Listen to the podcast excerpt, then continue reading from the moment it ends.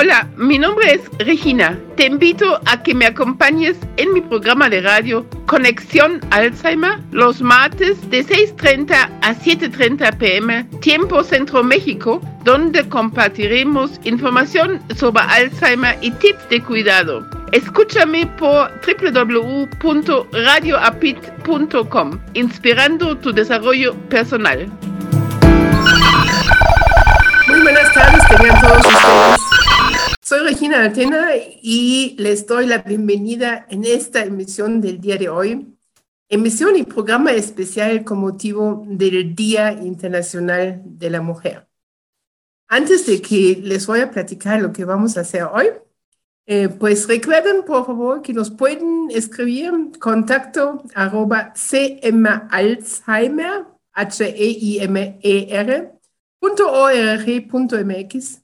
también nos pueden buscar por nuestras redes sociales en Facebook y en Instagram como Centro Mexicano Alzheimer. También los invito a que visiten nuestra página cmalzheimer.org.mx. Desde luego, siempre, siempre nos pueden hablar en la Ciudad de México al 55 53 39 56 61. Repito, 55 53 39 56 61. Hoy, hoy 8 de marzo 2022, Día Internacional de la Mujer, vamos a tener un programa especial, comenzando con las mujeres del Centro Mexicano Alzheimer. Para ello, le doy la bienvenida en esta tarde a las compañías que integramos pues, este equipo operativo del Centro Mexicano Alzheimer.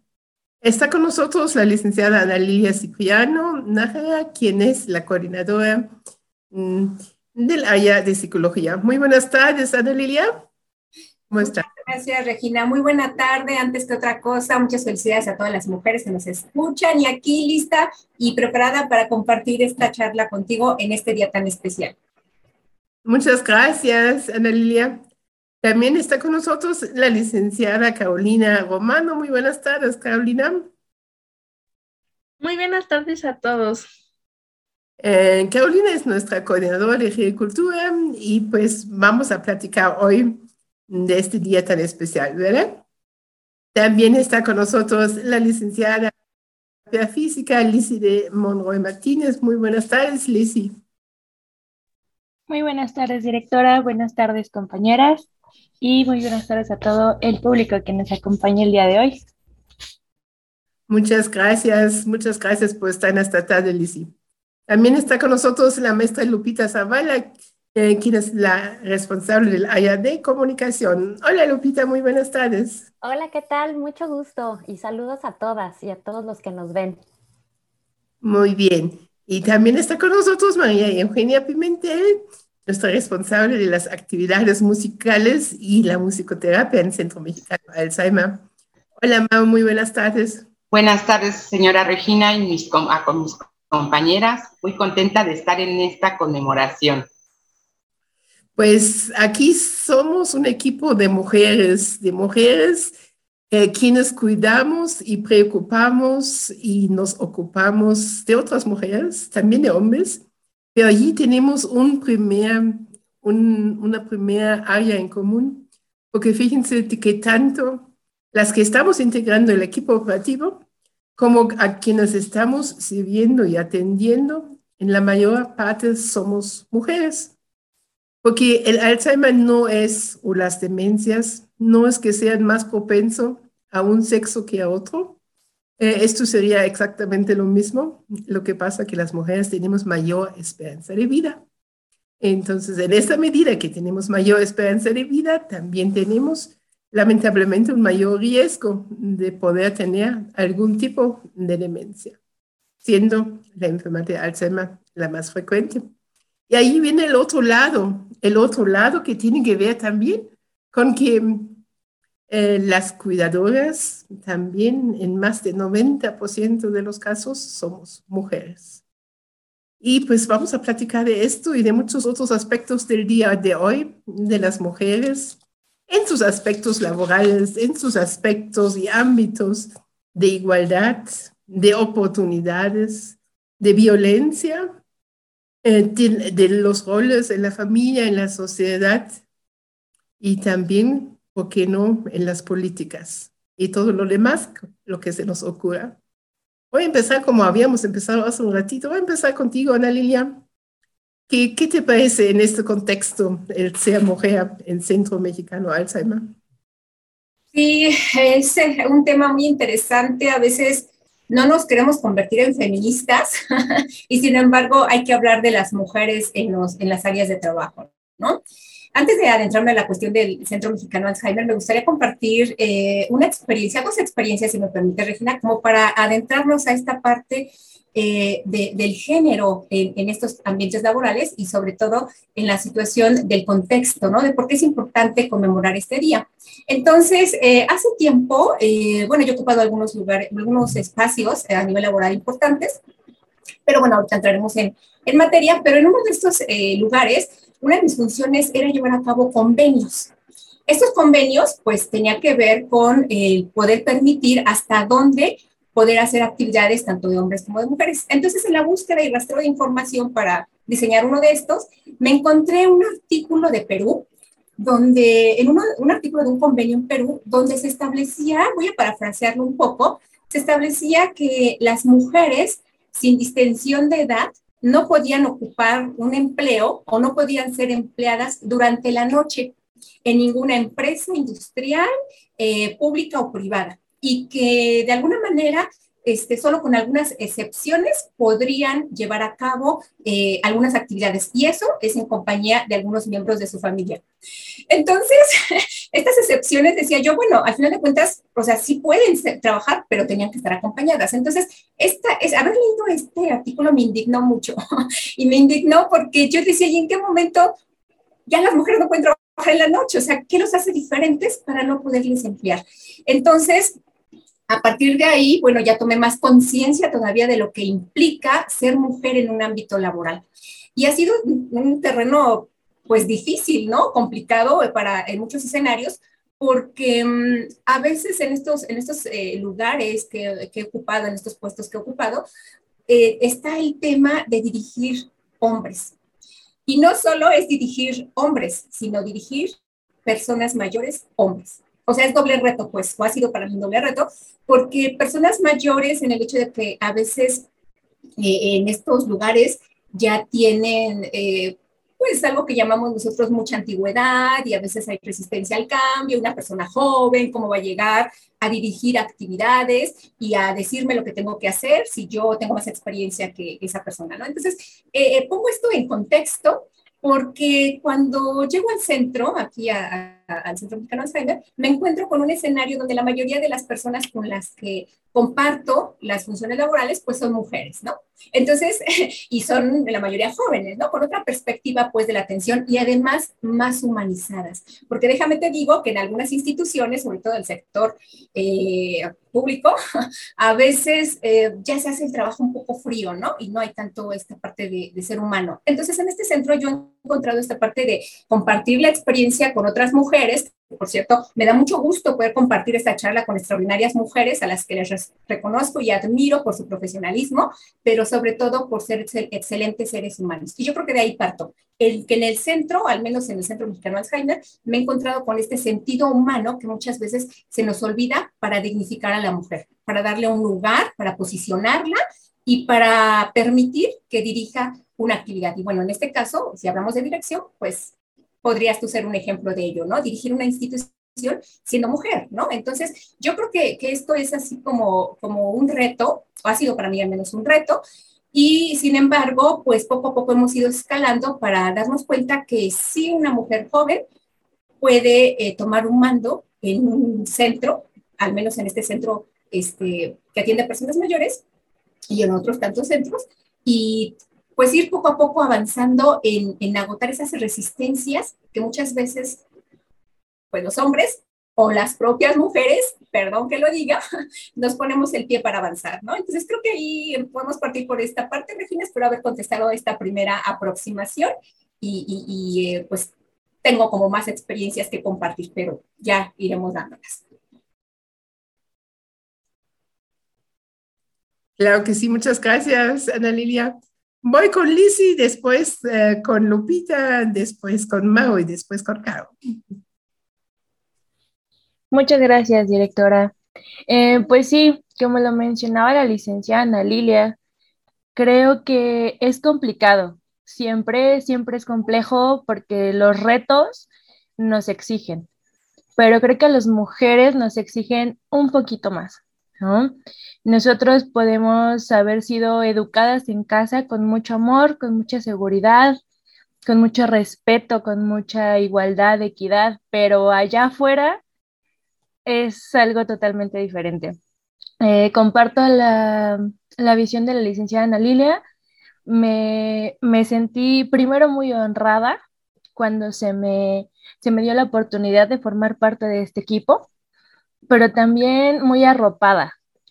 Eh, si bien muchas veces la lucha también es entre nosotros, y aquí quiero hacer un paréntesis súper rápido, a mí nunca se me ha olvidado que cuando yo iba en la secundaria, hace algunos años, uno de mis profesores dijo que entre las mujeres no puede haber esa sinceridad.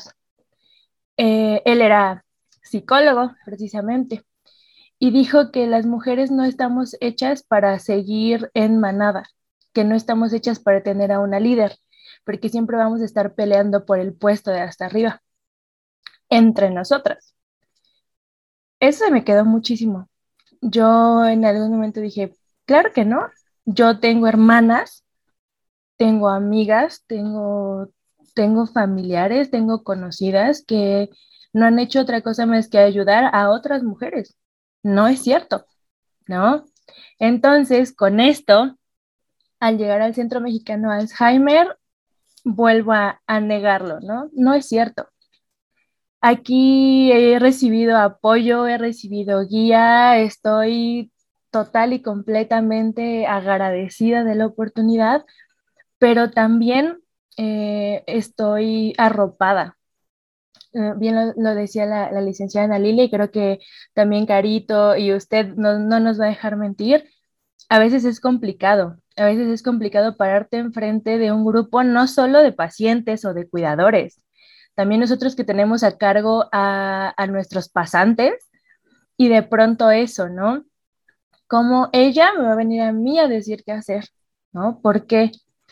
Entonces, vaya, no estamos luchando. Creo que, que la labor que hacemos en el centro es más de enseñar y de compartir que de imponer. Eh, creo que como equipo de trabajo lo hemos logrado y en lo personal así lo he vivido. Fue un reto, es un reto. Eh, también me ha, puesto como en jaque con, con mis fibras, con mi corazón de pollo. Hay veces que yo siento que no voy a poder, pero al final es eso, ¿no? Bueno, es por los pacientes y para los pacientes tú tienes que poder, pero, pero siempre va a estar el miedo, ¿no? si bien aquí nos han recibido con mucho amor y con mucho cariño, somos mujeres trabajando de la mano de otras mujeres para cualquiera que lo necesite. No importa que sea eh, hombre, mujer, que sean nuestros pacientes, que sean familiares, que sea gente nueva que se acerca al centro a pedir información. Nosotros trabajamos para los demás y creo que al principio me dio mucho miedo siempre tener, obtener una responsabilidad te habla de en dónde estás parado, pero también te habla de que tienes que seguir caminando. Em, pero sin duda alguna, este reto, aún con algunos ahí contratiempos, ha, significado una, una gran experiencia. Y pues a pesar de que soy mujer, creo que hasta el momento lo he hecho maravillosamente como cualquier otra persona podría y con mucho amor siempre de la mano de mis compañeras. Así lo he vivido yo hasta ahorita. Muchas gracias, Lizzie. Lupita. Hola nuevamente. Pues yo quisiera regresarme varios años atrás. Eh, Lizzie se fue a la secundaria, yo me voy a como crecí. Crecí en un entorno con hermanos hombres. Eh, eh, estudiaban en la escuela militar, entonces ellos traían una formación con mucha disciplina y mucho respeto a, a muchas cosas. Eh, creo que gracias a eso nunca he vivido como alguna situación de diferencias. También será porque mi carrera es comunicación y tengo una maestría en marketing y publicidad. Eh, en ambos me he desempeñado de una forma muy casual con todos mis compañeros y compañeras sin nunca haber sentido algún grado de agresión o de competencia poco profesional. Eh, por lo que me siento como muy orgullosa, porque siento que el, hablar de, derechos y de derechos de la mujer y de no violencia a la mujer implica muchísimas cosas, ¿no? Afortunadamente siento que desde siempre he sido muy empática con, con mis colaboradores, con la gente con la que trabajo, con la gente que he estudiado, y eso ha permitido, pues, siempre un ambiente de respeto. Eh, sin embargo, no quiere decir que no lo haya visto o que haya sucedido con algunos de mis compañeras eh, en, los trabajos que he tenido, pero creo que todo viene desde ahí, en el ser empático, ¿no? Y dejar este mensaje me parece importante porque más allá de solo intentar ver en un día como hoy lo que no es bueno, sino también tenemos que reconocer lo que sí es bueno, ¿no? Y cuáles son estas prácticas, sobre todo a nivel profesional, que nos permiten, eh, pues, mantener una situación de respeto, una eh, momentos de admiración por todas las personas con las que trabajamos. Ahora, estoy súper honrada de estar hoy aquí con ustedes. Eh, me parecen un equipo profesional, un, equipo súper empático, un equipo muy humano, como decía Ana Lilia. Y, y esto es también como muestra del sector, ¿no? Y también de tu liderazgo, Regi, porque es lo que la cultura organizacional que tienes y que vibra hacia abajo en todo momento, ¿no? Siempre respeto, siempre un gracias, siempre colaboración.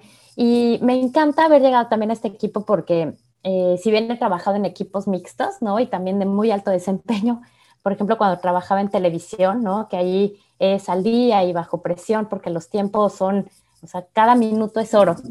Eh, he tenido la fortuna de trabajar con muchas mujeres. He, tenido mujeres que han sido mis jefas y también he tenido hombres que son mis jefes. En el caso de las mujeres, si bien hablamos aquí de que a veces es complicado porque todas somos mujeres y todas tenemos como diferentes etapas de nuestro día, de nuestra vida o muchos retos.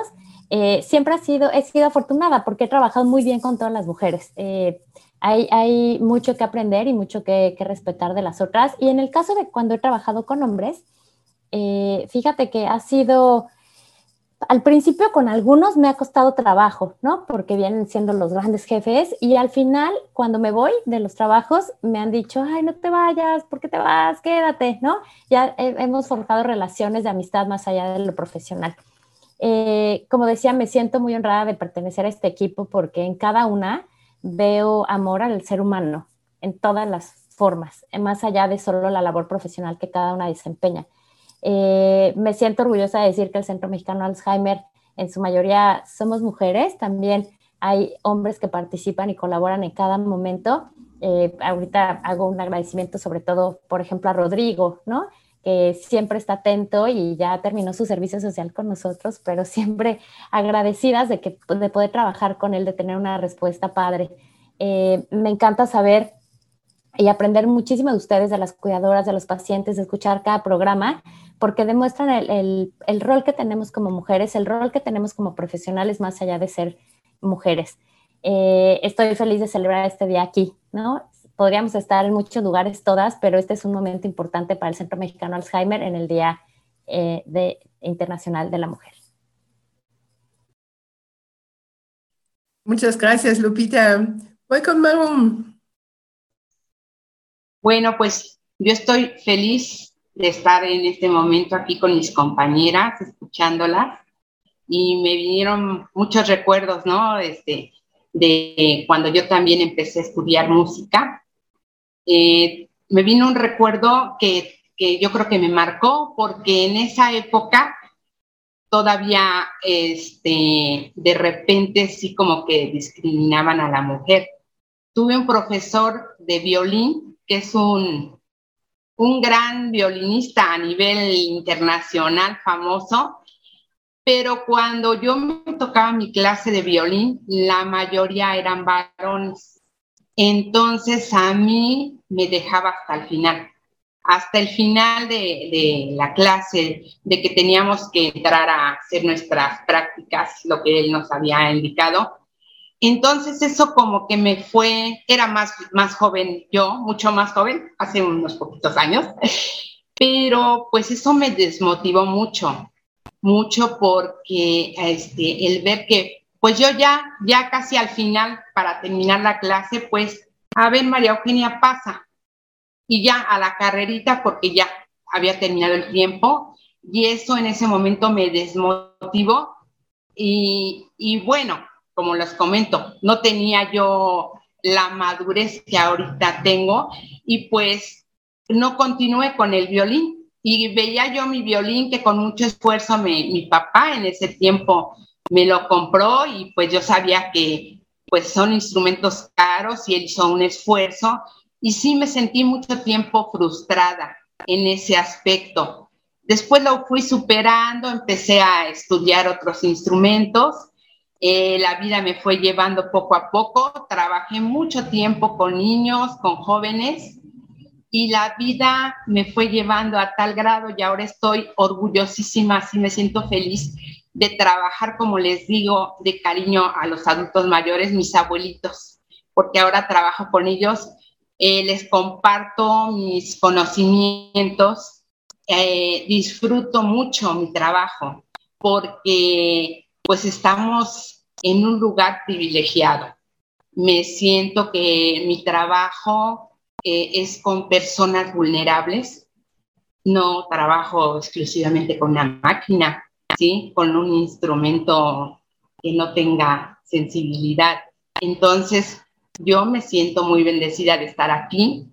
Siempre lo he dicho, he aprendido, tengo muchos años de trabajar con la señora Regina y ha sido mi maestra porque yo este, he aprendido muchas cosas que cuando yo la conocí me imponía, yo no sabía, ¿no? Cómo era ella y yo decía, sí, de repente me sentía yo como, como así un poquito este, inquieta, vulnerable. La fui conociendo y cuando fui aprendiendo de ella muchas cosas, este, tanto para la institución como de manera personal, entonces siempre lo he dicho y lo vuelvo a repetir, este, pues estoy agradecida con la vida porque yo soy de las personas pues mayores, todas las, mis compañeras son más jóvenes y he aprendido mucho, mucho de cada una de ustedes. Y creo que ha sido maravilloso también el trabajar este, en esta institución porque eh, esa juventud, esos conocimientos que he visto en cada una de ustedes, y que me han apoyado porque yo estaba un poquito más por, genera, por la generación, no, no estaba tan activa en lo que son los medios digitales. Ahorita por la pandemia tuve que empezar a aprender muchas cosas que realmente yo no, no acostumbraba a manejar. Y me he sentido muy contenta y honrada porque he pedido apoyo a mis compañeras que son más jóvenes y nunca, nunca me han negado la ayuda. Lo que decíamos, estamos en un grupo que a veces se tiene la creencia de que en vez de que nos dejen avanzar, nos jalan, ¿no? Para que se quede uno atorado. Y aquí es lo contrario, aquí nos apoyamos cada una con nuestros conocimientos, con nuestras experiencias y pues este es lo más bonito. Y qué mejor manera de conmemorar hoy el Día Internacional de la Mujer, estando aquí en compañía de cada una de ustedes. Muchas gracias. Muchas gracias, Mau. Voy con Caro.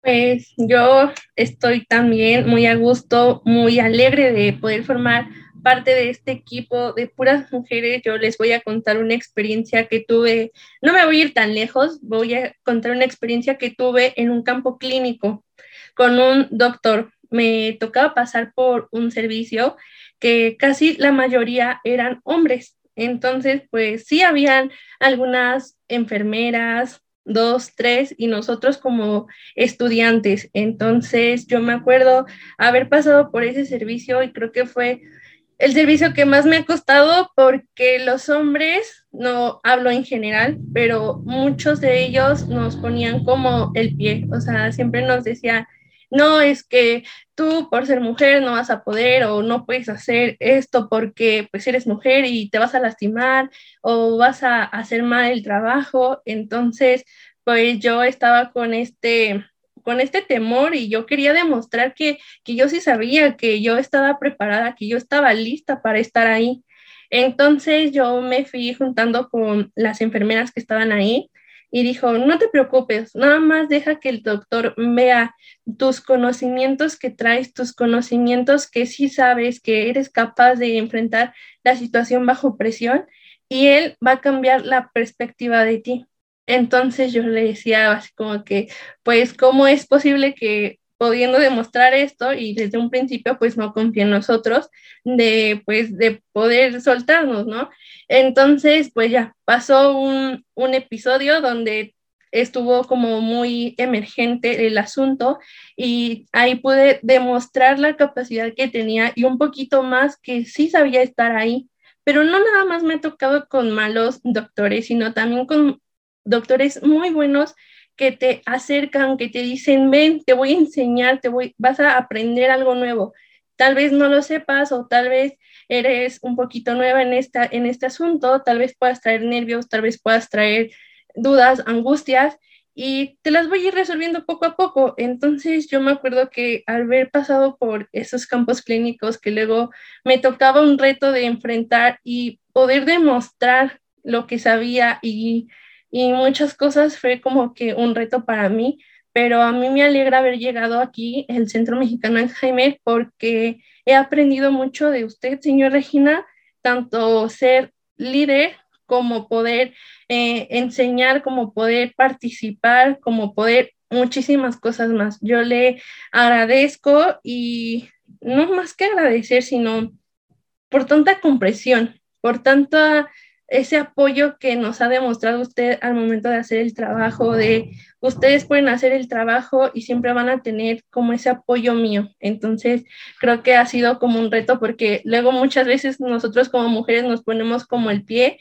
y decimos, ah, va a sobresalir o, ah, está haciendo bien las cosas y como que nos ponemos el pie. Pero usted ha sido una persona muy especial, muy grande, que ha sabido ser líder, una buena líder, nos ha sabido enseñar perfectamente y al estar trabajando con nuestros adultos mayores, pues es, pues es algo reconocible, porque igual como lo comentaba mi compañera Lizzie, muchas veces nosotros tenemos el temor de no nada más estar con los pacientes, con los familiares, sino también estar con nuestros alumnos de servicio social que muchas veces nos, nos dicen, ah, es que tal vez te veo muy joven y, y te veo muy joven y tal vez no sepas, pero el punto aquí es poder reconocer y poder enseñar que si somos capaces de hacer muchísimas cosas, la verdad es que al llegar aquí me han brindado una satisfacción como mujer porque al estar donde estoy yo, pues yo creo que es un logro muy grande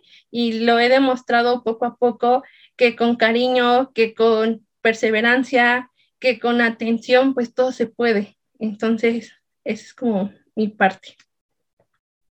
Muchas gracias, Caro. Sí, pues mucho, un gran reconocimiento a cada uno de ustedes por sus participaciones. Y somos una mezcla de verdad interesante em, de jóvenes, de no tan jóvenes y de algunas con un poquito más de experiencia que nos han estado llevando en esta aventura. Y fíjense, mm, en lo personal, lo estuve comentando hoy en la mañana, la primera vez que, que estuve trabajando en una fábrica, eh, que fue para ganar algo para las vacaciones, no debía haber trabajado, tenía yo 12 años. Entonces, em, allí estaban otros, otros muchachos que hacían el mismo trabajo y ganaban más. Esto, pues yo creo que fue una de las semillas, entre muchas otras semillas, y decía, no, eso no es justo. No es justo de que por el mismo trabajo pues haya diferente remuneración. Tampoco es justo de que haya trabajos supuestamente para hombres o supuestamente para mujeres, porque todos y todas podemos estar haciendo lo que nos proponemos. Yo siempre digo, el límite es la imaginación, el límite es el cielo. Eh, si no fuese así, posiblemente no estaría aquí platicando con ustedes, pero también desde muy niña, pues era así. Yo crecí en un, rancho y habían trabajos para mujeres y habían trabajos para hombres. Y yo siempre decía, no, no, no, no, yo también tengo que hacer esto. Y lo mismo que iba allí a trabajar para poder ir de vacaciones, lo mismo empecé a manejar tractor a los 12 años, igual. Porque pues, ¿por qué no? Yo puedo manejar el tractor y puedo hacer muchas otras cosas.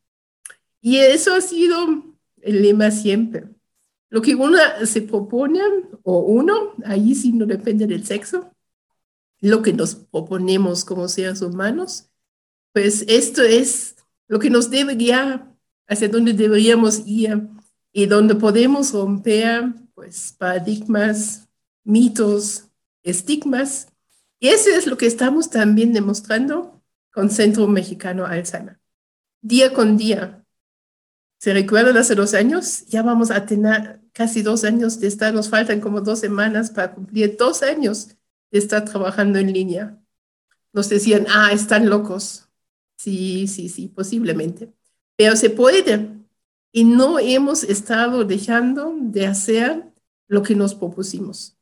Acompañar a las personas que tengan este acceso a actividades, este acceso a terapias, que pueden tener una vida distinta. Y eso depende mucho a quienes nos escuchan de hacer lo posible y de entender de una manera, distinta lo que es este cuidado y esta mm, participación de las personas mayores en la última etapa de la vida. Porque todo lo que estamos platicando tiene que ver con las mujeres, pero tiene que ver con algo más amplio, que es la sociedad, que son los roles y cómo, cómo nos, nos podemos identificar o no con estos roles. Ana Lilia, tú estás trabajando mucho con los familiares. ¿Qué nos puedes platicar de estos roles y cómo se van a ir cambiando? Sí, así es. Em, tradicionalmente, pues bueno, hemos visto esta distinción en, las familias, cómo han ido evolucionando de, sus experiencias que nos comparten, cómo hay esta distinción entre hombres y mujeres desde el hogar, desde la familia, ¿no? O sea, incluso anteriormente, ahora ya no tanto, pero anteriormente en los niños se visten de, azul y las niñas se visten de rosa. Y esto es desde el seno familiar, porque ellos no están decidiendo el color. Incluso aquel niño que visten de amarillo es el que se pregunta, ¿yo qué soy, hombre o mujer? porque ya está asociado el color a, tu sexo, ¿no? Entonces, esto lo, venimos, venimos viendo de manera tradicional.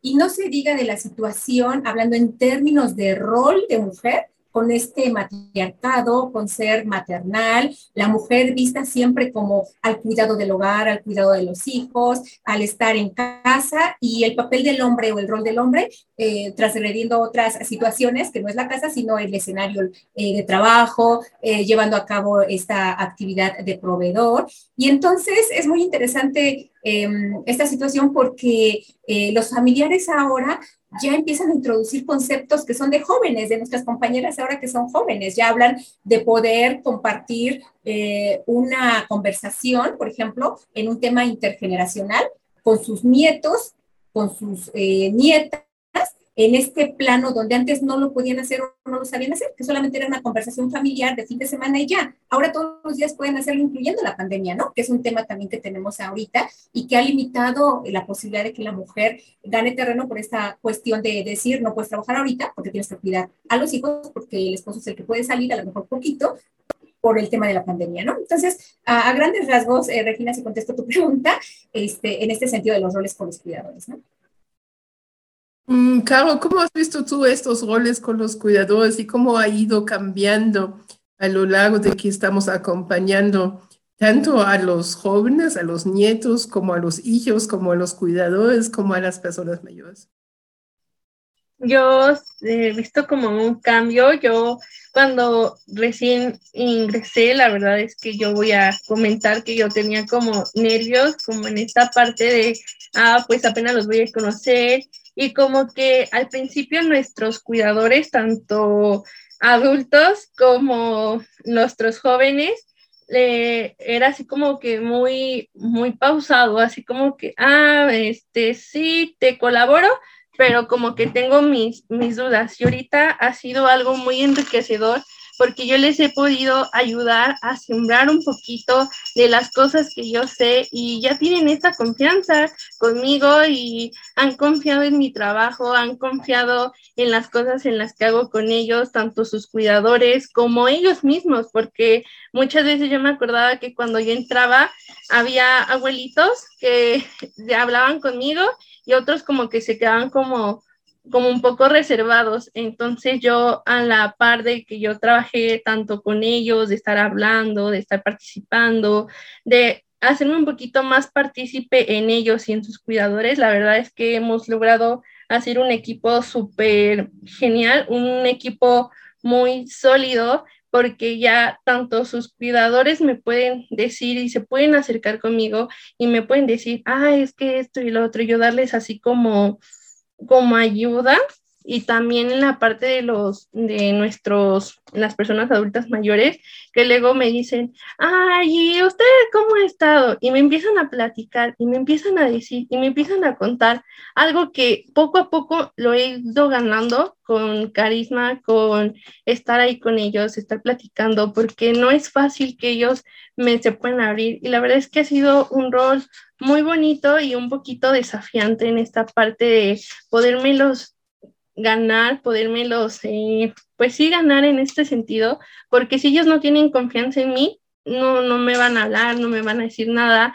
Y poco a poco yo también les he ido enseñando cómo usar un poquito más la tecnología, tanto a los abuelitos que muchos ya, aunque sepan prender su audio, ya con decirle, ah, a ver, este, píquele aquí, y ya le pican. Y dices, ay, muchas gracias, señorita, me ayudó, ya, ya sé prender el audio, y esa, esa alegría que tienen, pues la verdad es que es muy bonita muy, muy enriquecedora para mí porque yo les puedo aportar algo a ellos y ellos también me aportan algo muy importante para mí. Entonces, ha sido muy, muy bonito y muy enriquecedor en esta parte y me han sabido, han sabido cómo hablar conmigo, cómo contar sus experiencias, cómo hacer que todo esto funcione muy bien, porque pues poco a poco se ha ido generando esa confianza, esa, un equipo muy bien y yo los considero como parte de una segunda familia, porque me han dado mucho amor y mucho apoyo y me han dado mucha libertad y han confiado en mí para que yo pueda hacer las cosas y eso me llena de mucho orgullo como mujer, porque digo, es un enorme reto al estar enfrente tanto de los pacientes como de los nuestros, bueno, de sus cuidadores. Es un enorme reto estar y que ellos puedan tener esa confianza que tienen en mí. Muchas gracias, Caro. Mau, ¿a usted cómo le ha ido? Después fue con Liz y después con Lopita. Pues me ha ido muy bien porque pues también este, he visto una, un gran cambio en el aspecto de seguridad y confianza, tanto de nuestros adultos mayores como de sus familiares. Y en las sesiones este, pues yo siempre les agradezco, tomo en cuenta a los familiares, porque les digo, gracias a ustedes, pues están nuestros adultos mayores, porque tienen que estarle dando el apoyo, la ayudita. Por ejemplo, hay algunas este, abuelitas que no escuchan bien y es bien este, interesante ver cómo se acerca. Eh, principalmente, bueno, eh, tenemos muchas hijas, hijas o sea, mujeres, ¿verdad? Ahí volvemos al rol. Y se acercan, es que te está, si no me alcanzan a escuchar, es que te está diciendo tal cosa. Entonces ya, repite, ¿no? O es que dijo que si puedes cantar un pedacito de X canción, y pues ya, ya lo hacen. Y entonces, pues es importante tomar, agradecerles a ellos y luego también siempre eh, el que han adquirido más confianza porque ahora ya hacen sus ejercicios eh, solitos, individualmente, lo que al principio no, no se animaban a hacer. Ahorita como ya tienen confianza entre el grupo, que saben que aquí les digo, aquí estamos para disfrutar, para aprender, para estar contentos. Sí, aquí no vamos nadie, nadie juzgamos, nadie estamos criticando, o sea, hacer mucho hincapié en eso, ¿no? Entonces, este, pues ha sido muy, muy este, gratificante ver la evolución, el cambio de estados de ánimo de muchos de ellos, que por X situaciones, cuando entraron, pues este, no querían participar, se les veía su carista triste, ¿sí? Y ahora ver la evolución que han tenido, a mí eso creo que es algo que pues con nada del mundo se paga. Eh, tenemos un abuelito que todas las clases de musicoterapia, él está, don Ricardo, con su armónica, y él sabe que aunque vayamos yo en un ritmo y en él el otro, pero él se siente feliz. O algunos de los también cuidadores y que también participan con su mamá, está también, agarra su pandero o su flauta, o a veces corren por alguna cosa que tienen allá a la mano. Entonces, es bien emocionante ver la confianza que tienen en nosotros, la alegría, este, cuando yo veo que alguien está tristón, apagadito, me, este, ¿cómo te sientes? El que ven que no nada más estamos eh, en un trabajo nada más por el trabajo, sino preocuparnos de manera personal por cada uno de ellos. Y entonces de inmediato, ay, ¿cómo te fijaste que tengo sueño? Por ejemplo, ay, es que estoy cansada, es que hoy me duele la cabeza o a veces me han dicho, es que mi mamá está enojada conmigo. Ah, pues ahorita vamos a empezar a cantar y se va a terminar el enojo y vamos a estar felices. Entonces, ha sido muy, muy gratificante, porque antes, cuando estábamos en la escuelita, como le dicen, pues nos los dejaban, los recogían, a veces llevaban su dibujo, su trabajo. Muchas veces me tocó ver que, mira lo que hice, ah, qué bonito, pero sin darle la importancia. Aquí se han involucrado los familiares, saben todo lo que se trabaja desde el principio a fin de las sesiones y son logros muy importantes los que hemos este, tenido y pues este, volvemos que el rol, pues sí, la mayoría son, son hijas o esposas, algún otro hijo que sí, pues sí se ha involucrado o, algún hermano, ¿no?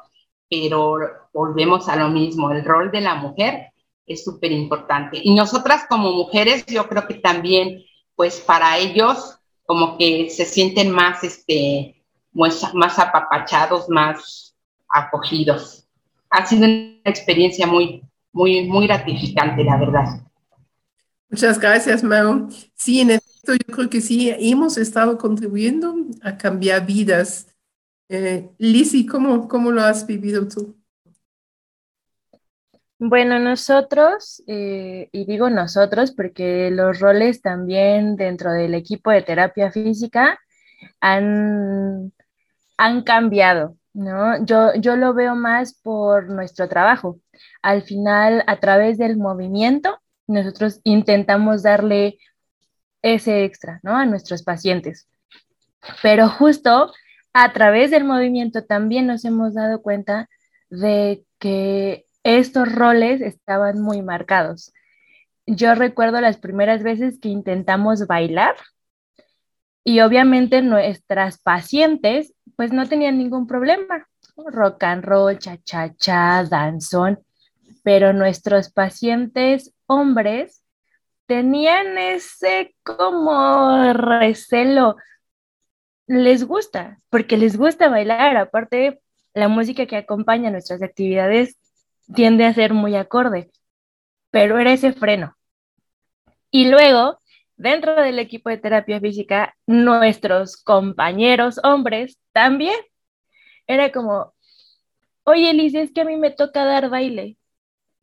Sí.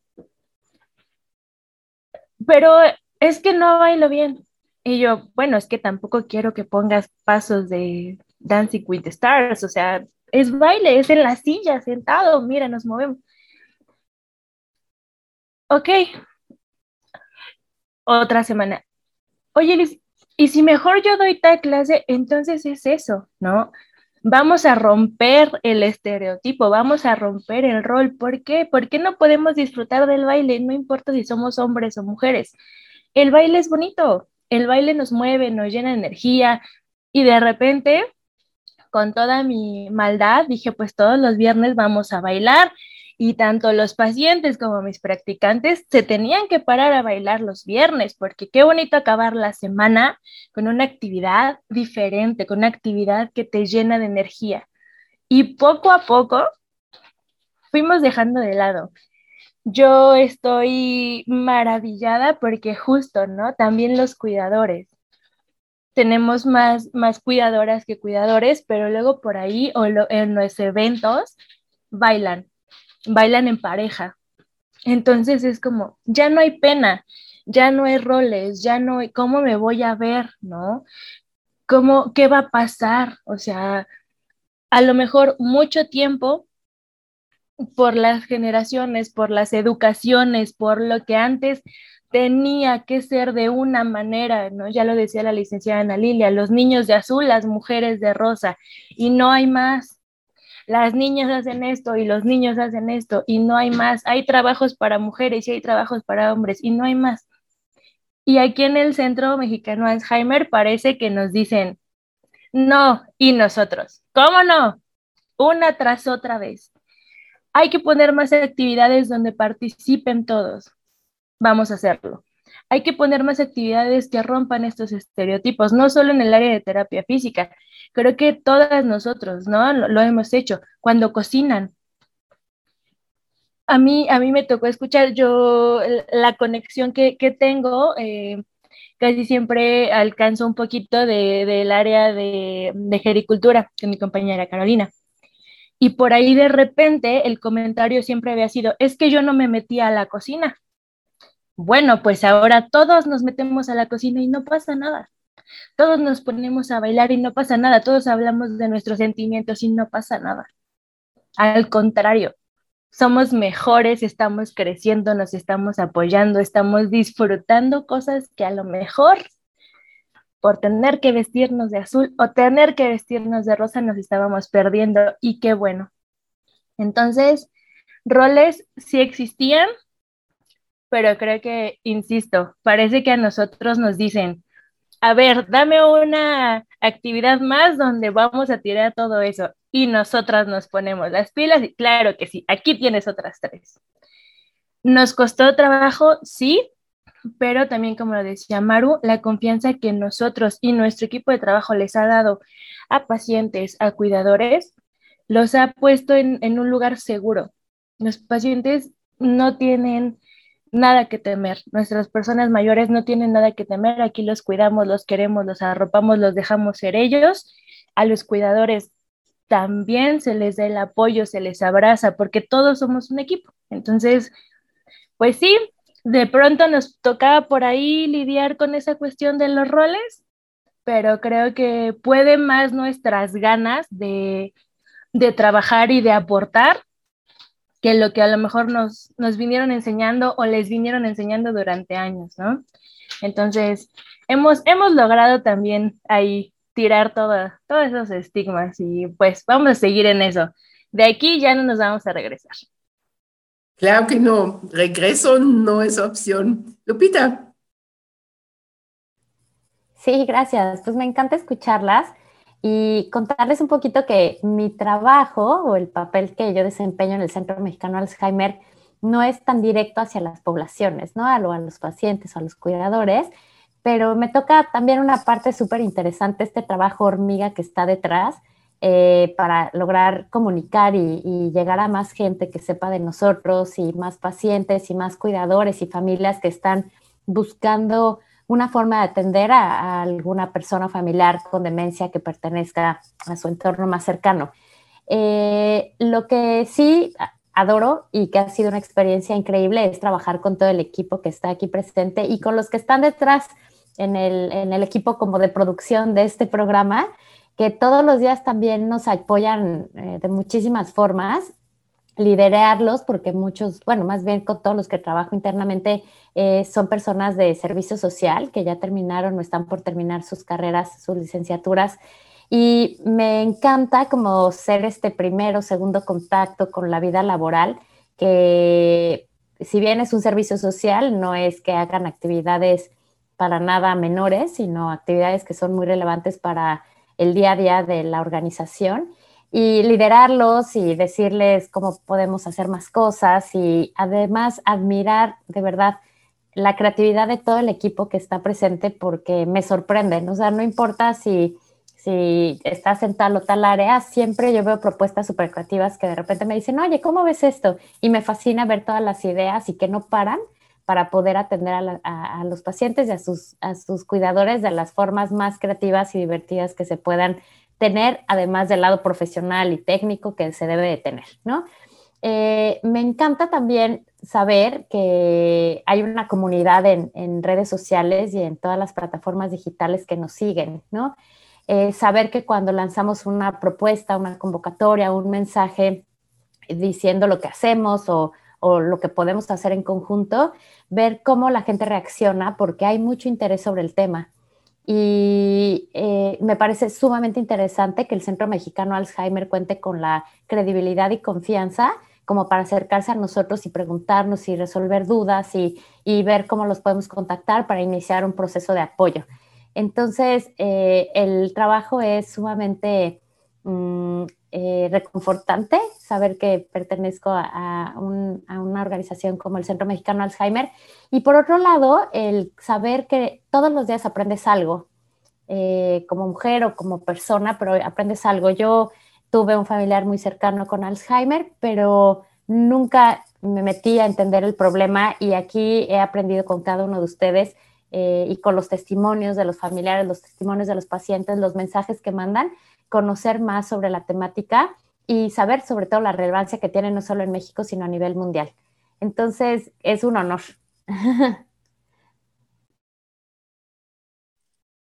Muchas gracias, gracias Lupita. Em, pues no nos va a alcanzar el tiempo, todo lo que queremos platicar todavía, pero vamos a hacer una última ronda em, con, con, dos, con bajo dos em, ópticas. Una ya platicamos un poquito lo que estamos haciendo y de dónde nos definimos, pero a lo mejor nos falta de esta última ronda de decir, pues, ¿hacia dónde vamos? ¿Qué hace falta? ¿Qué hace falta por hacer?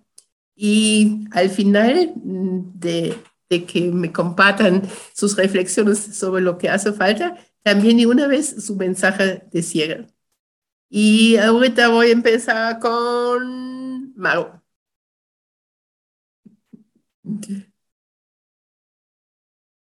Bueno, pues, ¿qué hace falta por hacer? Pues que, se, que tengamos más, más apoyo, porque es una enfermedad que ya se ha dicho, está creciendo. Vamos a ser muchas personas adultas mayores en unos años. Esta enfermedad no se le ha dado todavía como la importancia de todo, de todo el apoyo que necesita, porque hay muchas familias que quieren, que tienen el deseo de, pues a veces estar con nosotros y por alguna situación de economía o falta de apoyo de la misma familia, no, no se logra. Entonces hace falta más difusión. Qué bueno que estamos aquí para que todas las personas que nos escuchen, de verdad, tratamos de que tanto el adulto mayor como su familiar, pues estén lo mejor posible, lo mejor posible porque es una enfermedad que colapsa, que desgasta y que enferma. Y pues mi sesión, que soy súper agradecida de estar trabajando aquí en el Centro Mexicano Alzheimer, amo mi trabajo, lo disfruto y que quiero que pues pasemos muchos años más conmemorando este Día Internacional de la Mujer. Gracias. Muchas gracias, Mau. Em, voy con Caro, con Liz, con Lupita, con Anita. Pues mi mensaje sería, bueno, ¿qué nos falta? Falta romper aún más esos estereotipos que tenemos de mujer, hombre, esos roles que nos está mencionando la licenciada Lilia, con esta LISI, falta romper muchas cosas, también muchos paradigmas y también falta que muchas de las personas sepan eh, el, el, problema del Alzheimer que va a venir mucho más adelante y que también que si no se no se cuida en este momento, también no se hace difusión, porque tal vez también ahí tengamos un paradigma de no nos gusta que nuestra paciente sepa o nuestro familiar sepa que tenga Alzheimer o cualquier cosa así, también romper con esos estereotipos, porque no nada más son los roles, sino son muchísimas cosas más que vienen de la mano. Y mi consejo de, de para el día de hoy es que estemos todos unidos, que sigamos apoyándonos entre mujeres para llegar aún más alto y poder disfrutar cada, una, cada vez más nuestros logros personales como el de todo el equipo, porque es un equipo maravilloso, porque es un equipo que siempre va a estar ahí, siempre va a estar apoyándote en cualquier momento y que pues tengamos esta facilidad de poder entrar y conocer un poquito también más sobre las Jaime. Gracias, Caro. Lizzie. Mm, bueno, yo creo que ¿qué nos falta? No tener miedo. No tener miedo a aceptar lo que está pasando, a aceptar lo que es la enfermedad, no tener miedo a lo que pueda venir, no tener miedo a informarnos, no tener miedo a quizás tener en casa a alguien que está padeciendo algún tipo de demencia y no tener miedo de pedir ayuda. Yo creo que eso, eso es lo que nos falta, no tener miedo para poder dar el siguiente paso y después de ese paso, el que sigue. Y yo quiero cerrar mi participación, sobre todo en este 8 de marzo, solo con una frase. La pregunta no es quién me va a dejar, sino quién me va a detener. Y no hay más. Muy bien, muy bien, Lizzie. Lupita. Pues yo, ¿sabes qué creo que nos falta? Nos faltan todas las personas que nos están escuchando y aquellos a los que no hemos logrado llegar. Nos faltan porque tenemos muchas cosas por hacer juntos. Tenemos que hablar de las demencias, tenemos que hablar de las personas mayores, tenemos que hablar de las mujeres, de los cuidadores ¿no? y cuidadoras que, que dedican su vida y su tiempo a cuidar a algún familiar. Nos falta alzar muchísimo la voz sobre esta enfermedad, subirnos a, preocuparnos, ¿no? Y hacer algo por, poner el tema en la voz de los medios, en la voz de todas las personas que necesiten encontrar quién les puede apoyar en un tema de, de presentarse alguna situación de demencia con algún familiar.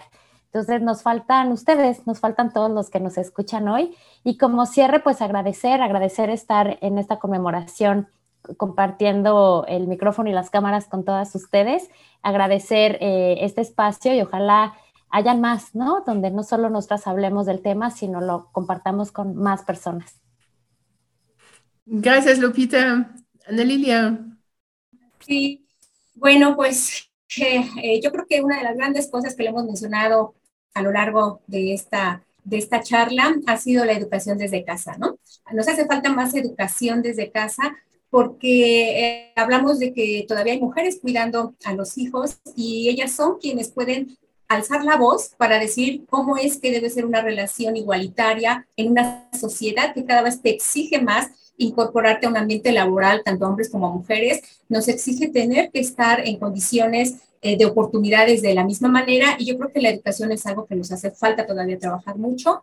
También podemos ahora, por ejemplo, ya ver a hombres cuidando a sus hijos o quedándose en casa a darles de comer, eso es algo muy bueno, nos abre, nos abre la expectativa de un mundo optimista donde estamos haciendo cosas, quizá no todos, pero la mayoría vamos por ese objetivo común, ¿no? De igualdad de condiciones. Y cuando hablo de igualdad de condiciones, pues también hablo, por supuesto, de la igualdad de condiciones en los cuidadores para que haya más hombres cuidando a pacientes, no solo mujeres, como decía Maru, que son las que están más ahí al pendiente, como las hijas o las esposas, sino los hijos, los hombres que se involucren, que sepan que la enfermedad de Alzheimer no solo es de mujeres o una persona dependiente no es solo de mujeres, también es un tema que abarca esta cuestión de género, que son los hombres. Y bueno, también algo muy importante que, quisiera dejar este, como un mensaje para las mujeres eh, en general, y por qué no también para los hombres, cabe, por supuesto, hablando de igualdad de condiciones, es que muchas veces nos, nos negamos a tener aspiraciones a ocupar determinados puestos o hacer determinadas cosas o a darnos nuestros propios premios simplemente por el hecho de decir, es que soy mujer. Yo misma ya no dejo que la sociedad me imponga la barrera. Yo misma me pongo la barrera y me digo, es que soy mujer. No puedo cambiar un poco porque soy mujer. Entonces, nosotros mismos nos ponemos también como mujeres esa parte. Y, y en esta reflexión final, traje el día de hoy para nuestro auditorio un billete de 20 pesos. Este billete de 20 pesos se lo voy a regalar y se lo voy a hacer llegar a su casa a aquel cuidador que nos escriba en este momento en el chat y me diga, yo quiero ese billete. El primer cuidador o familiar o persona que nos esté escuchando y diga, yo quiero ese billete, se lo voy a hacer llegar. Ya encontraré la forma, pero se lo voy a hacer llegar. Solo déjenme su número de contacto. Me dejan su número de contacto y se lo voy a hacer llegar de alguna manera. Ahora, ¿por qué pongo este ejemplo? Porque este billete pudo haber sido para cualquiera de nosotras, a lo mejor, pero ustedes no están invitadas a esta dinámica, pero pudo haber sido para cualquiera de las personas que nos está escuchando en ese momento, para cualquiera. Es decir, que todas tienen la misma oportunidad, pero se lo va a llevar aquel que fue, fue capaz de escribir un mensaje, de teclear, porque implicó un esfuerzo, de decir yo lo quiero, de alzar la mano y de decir yo primero, yo lo quiero, yo quiero estar ahí, yo quiero ganar eso. Entonces, este es un ejemplo claro de que muchas veces nosotros debemos atrevernos. A veces decimos, es que no hay oportunidades, es que no hay campos de trabajo, es que este, mi familia no está en un lugar donde haya trabajo, es que, y ponemos muchas justificaciones, pero no nos atrevemos y no decimos yo primero, yo sí quiero. Y aquel que conteste, ya me dirán después quién será, se va a llevar este billete porque eso hizo algo distinto a los demás. Una frase, una frase dice, la diferencia entre lo ordinario y lo extraordinario es un pequeño esfuerzo. Y quien da un pequeño esfuerzo puede trascender. Y bueno, finalmente mi mensaje final es que tenemos que trabajar mucho en nuestra autoestima como mujeres. A veces decimos en son de superioridad que deberíamos ser más fuertes, pero yo diría que deberíamos ser más resilientes, más empoderadas, más capaces de reconocernos como personas con valía personal, de sobreponernos a las adversidades y sobre todo eso que les decía, alzar la voz, hagámonos presentes, no dejarnos, no estamos atrás, podemos estar adelante. ¿O de igualdad? Claro. eso De igualdad, muchas gracias, Ana. Em, hace falta, hace falta muchas cosas. Mm, todo lo que ustedes dijeron. Más hay una parte importante que no mencionaron.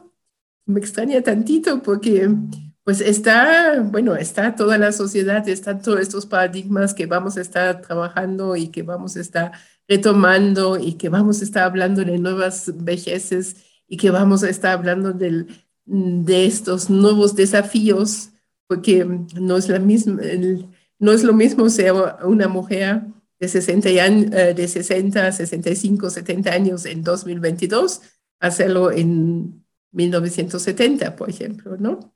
Entonces ya hemos estado caminando, pero nos falta de que pues los políticos, el gobierno, los gobiernos también se den cuenta de que es una nueva etapa y que es una nueva etapa de la sociedad que nos requiere muchísimo más esfuerzos. Qué bien de que los avances de la humanidad que hemos tenido pues nos den una mayor calidad de vida y una mayor esperanza de vida. Pero ¿cómo queremos llegar a esta, a esta última etapa? ¿Cómo queremos llegar? Ahorita las mujeres de 60 tienen 25, 30 años de, de perspectiva y de expectativa de vida por delante. ¿Cómo quieren pasar estos años? ¿Con qué calidad de vida? ¿Con qué nuevos retos? O enfermos, dependientes, discapacitados. La elección a esta edad posiblemente ya no esté en ellos o en ellas, pero sí está en nosotros, porque esto es una nueva realidad que no la hemos reflexionado lo suficiente. Es un cambio demográfico. Ya va a haber más adelante, aún más, aún hoy, aún hoy en México, hoy, 8 de marzo de 2022. Hay más personas mayores que niños menores de 5 años. Y esto, fíjense, desde hace casi 10 años. Pero como sociedad Llevamos 10 años de diálogo de sordos, de no querer, de normalizar lo que son los olvidos en la vejez, de normalizar lo que viene allí, pues con la supuesta vejez, con todo este viejismo, edadismo. ¿Y qué tenemos que hacer? Tenemos que cambiar estos roles. En estos roles tenemos que ver mucho las mujeres. Las mujeres tenemos que alzar la voz, como ustedes, como nosotros lo decimos hoy, nosotras y a todos quienes hemos estado llegando hoy, pues que cada una y cada uno difunde, participe, alce la voz y que trabajemos por un proceso de envejecimiento, de inclusión, una participación y reconocimiento de las cuidadoras en casa, por profesionalizarlas, por reconocerlas, por remunerarlas, que no vamos a poder como sociedad no vamos a poder. Hoy no podemos, porque hoy, hoy en esta ciudad hay más de 165 mil personas en casa, en la Ciudad de México, con algún tipo de demencia. En el país son 1.5 millones, tres veces más que las personas con cáncer y tres veces menos conciencia en la sociedad. Pero en unos cuantos años, en menos de una generación, esto van a ser cuatro millones. Creo que ni siquiera podemos imaginarnos y dimensionar lo que esto implica. Y no nos estamos preparando. Hay otras sociedades que son pues más envejecidas, Japón, los pueblos en, en Europa, y han estado preparándose. Pero aquí todavía ni siquiera nos cae el 20 y no nos hemos estado preparando. Entonces, les agradezco muchísimo de haber estado hoy en esta transmisión. Demos todos un fuerte abrazo. Les mandamos mucho, mucho cariño. Ya saben que lo último que se pierde es el afecto. Siempre estaríamos con ustedes desde Centro Mexicano Alzheimer. Les mandamos un fuerte abrazo y muchos saludos. Cuídense mucho y alcen la voz. Adiós. Hola, mi nombre es Regina. Te invito a que me acompañes en mi programa de radio Conexión Alzheimer los martes de 6.30 a 7.30 pm, tiempo Centro México, donde compartiremos información sobre Alzheimer y tips de cuidado. Escúchame por www.radioapit.com, inspirando tu desarrollo personal.